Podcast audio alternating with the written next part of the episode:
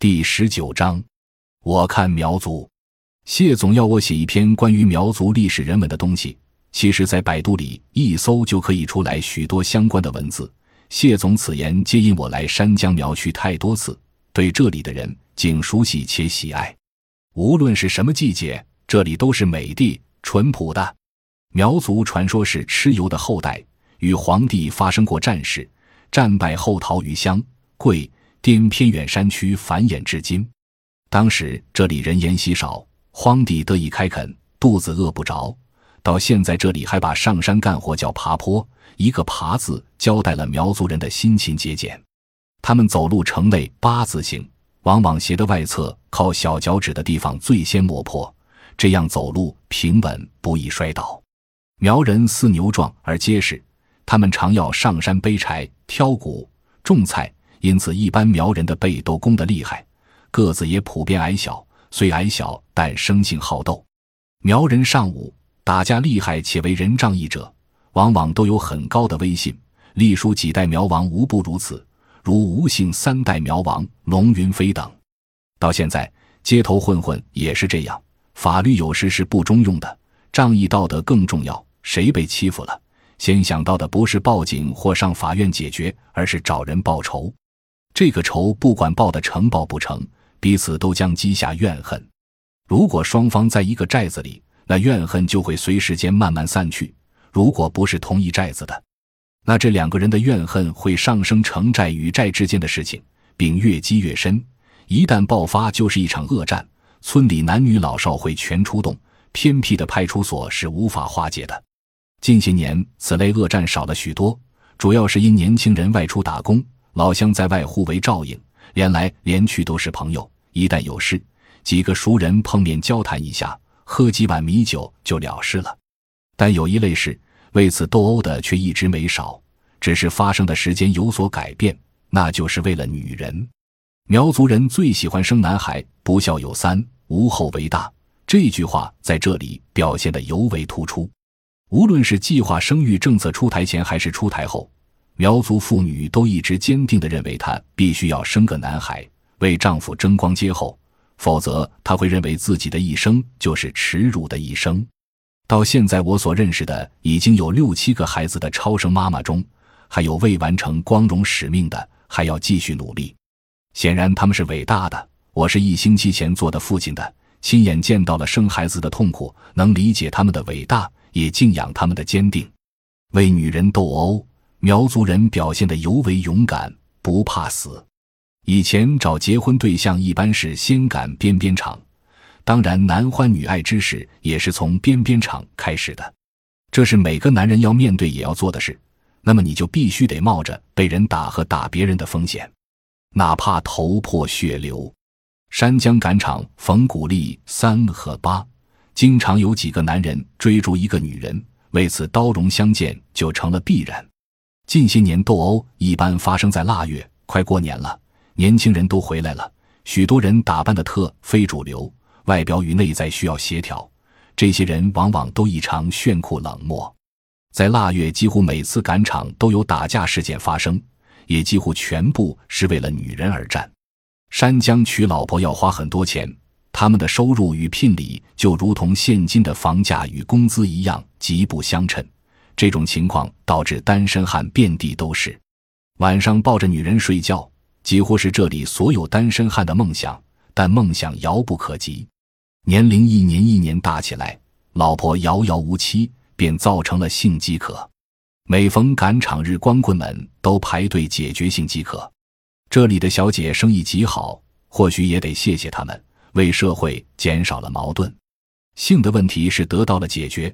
但续香火的仪式则紧紧勒着光棍们的心，因此那些离了婚且有生育能力的女人就成了抢手货，甚至智障但有生育能力的女人一样可以嫁出去。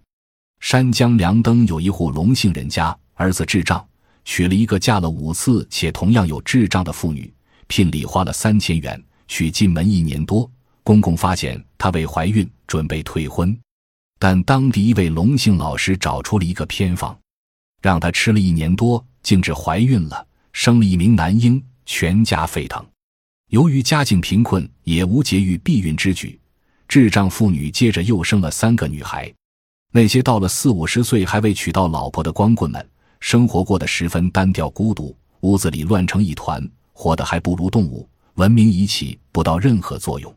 动物的天性需要配偶，贫穷割断了这种天性。我每次去那些黑乎乎的单身汉的家里，心里就有一种莫名的悲伤。就想请他们去山江嫖一次，想必他们每次回到家中，躺在黑色的蚊帐里，寂寞孤独肯定会随之袭来。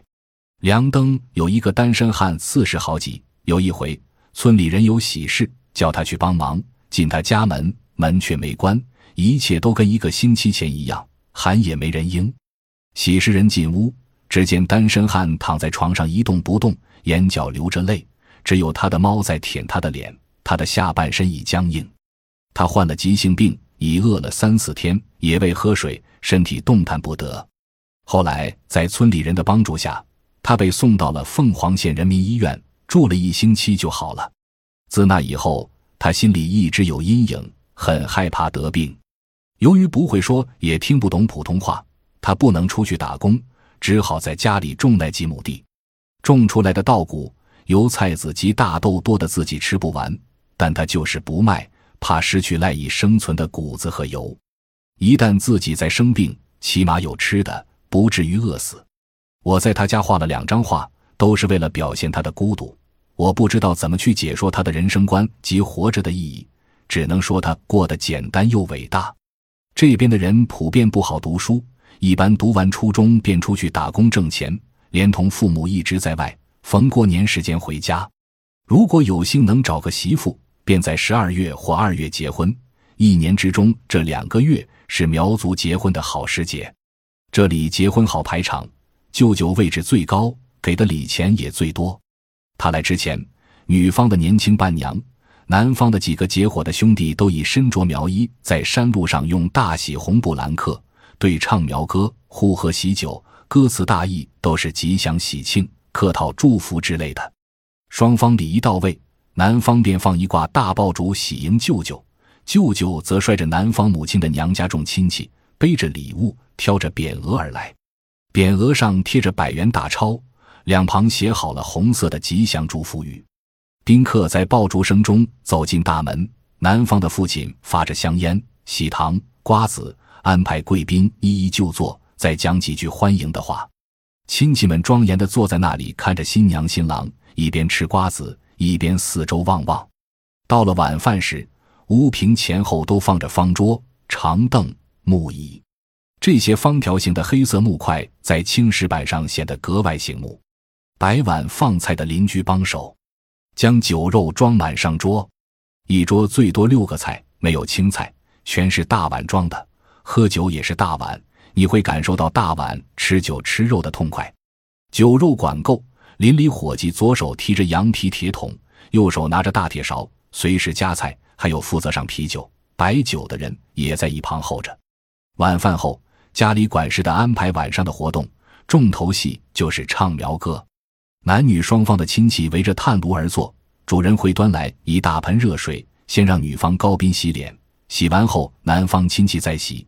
最后，毛巾和水都是乌黑色的，都洗完了，主事的再把脸盆端走。你不会感到脏，这是他们的习俗，目的是让亲戚们的关系都融在一起。洗脸之后，新郎开始发喜糖、瓜子，双方的亲戚代表对唱苗歌。这活动一直持续到天亮，唱到半夜，大部分人都坐在凳椅上东倒西歪的睡着了。苗歌仍然在唱，这时的夜静悄悄的。外面的星空特别美丽，你会发现这古老的苗歌与苗寨融合的如此浑然一体。你会联想他们的生活方式和场景那么朴素感人。婚礼的筹备也很有趣，在结婚正日的前一两天，由算计时的人看准时间，然后新郎带着几个相好的兄弟，有挑鸡鸭鱼酒的，有挑两只大鹅的，回礼必须回一只；有扛着带大红花的大肥猪的。有挑烟酒赋诗的，有挑成捆百元大钞的，列队前往女方家。如果时辰未到，男方不得进入女方家，只能待在不远的山路上。